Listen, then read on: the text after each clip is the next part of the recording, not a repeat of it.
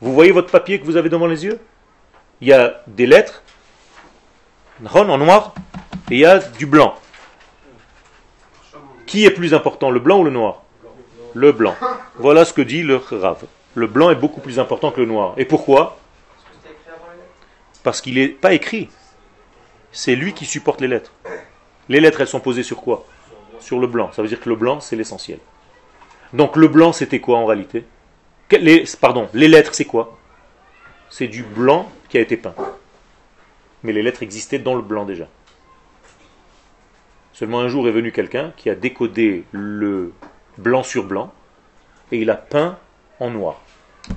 Donc il a tout simplement habillé une partie du blanc. Vous êtes d'accord? Donc il a révélé une partie du blanc. Mais il reste encore beaucoup de blanc.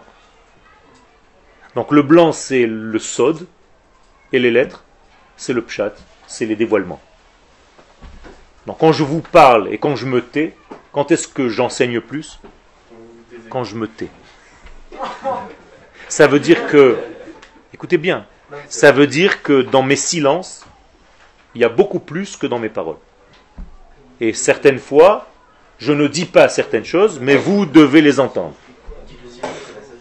Quand vous sortez d'un concert, vous entendez la musique dans votre tête qui a déjà fini.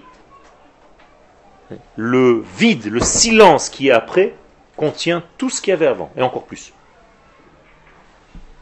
Et d'ailleurs, ce blanc, il existe avant. Parce qu'avant de commencer à écrire une lettre, il y avait déjà le blanc. Donc le blanc, il est avant, il est pendant, il est en dessous et il est après. Donc il est tout. Donc quel est le point commun entre toute la Torah? Le blanc. C'est tout, c'est le seul point commun. Donc c'est le langage qui correspond à tous les degrés de la Torah. Donc si tu sais parler blanc, tu deviens spécialiste du noir. Mais si tu ne sais pas parler le langage du blanc, eh bien le noir n'est que l'imitation pour toi. Suis-je clair? Assez blanc?